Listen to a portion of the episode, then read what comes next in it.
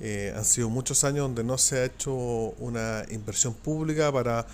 para rescatar y recuperar esta importante arteria, no solamente que conecta la ciudad, sino que además donde tiene mucha actividad comercial. Eh, este es un proyecto de más de 600 millones de pesos, recursos del Ministerio de la Vivienda, que va a ejecutar el Serviu y que contempla la reposición de la calzada con asfalto, la reparación de las veredas, eh, el mejoramiento del, de la iluminación y la recuperación en general del estado actual de la, de la ciudad de Ecuador. Estamos muy, muy contentos de poder iniciar esta obra, estamos haciendo las coordinaciones con los locatarios, con la Junta de Vecinos, para que durante la ejecución de las obras se produzcan el menor, la menor cantidad de problemas.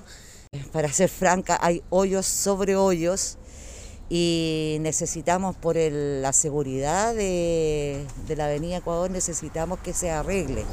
porque en esta vía es una vía de evacuación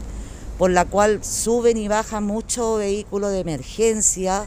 sube y baja mucha locomoción colectiva grande, me refiero a buses, y hay muchos colectivos. Esta es una arteria que une 11 cerros,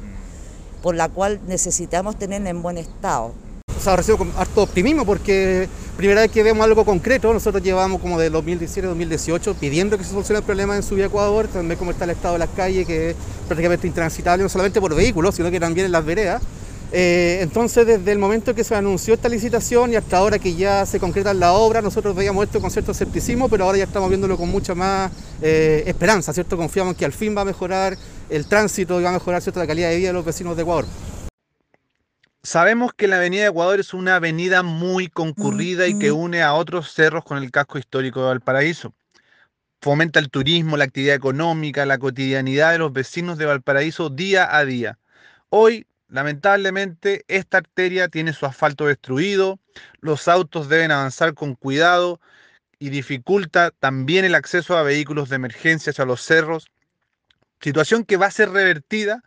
porque como Ministerio de Vivienda y Urbanismo ya comenzamos la ejecución de las obras de conservación que va a transformar la subida a Ecuador en una calle de alto estándar para todos los porteños y porteñas. Estamos hablando de una inversión de más de 617 millones de pesos por parte del MIMBU que están destinados para un kilómetro y medio de esta concurrida calle de Valparaíso.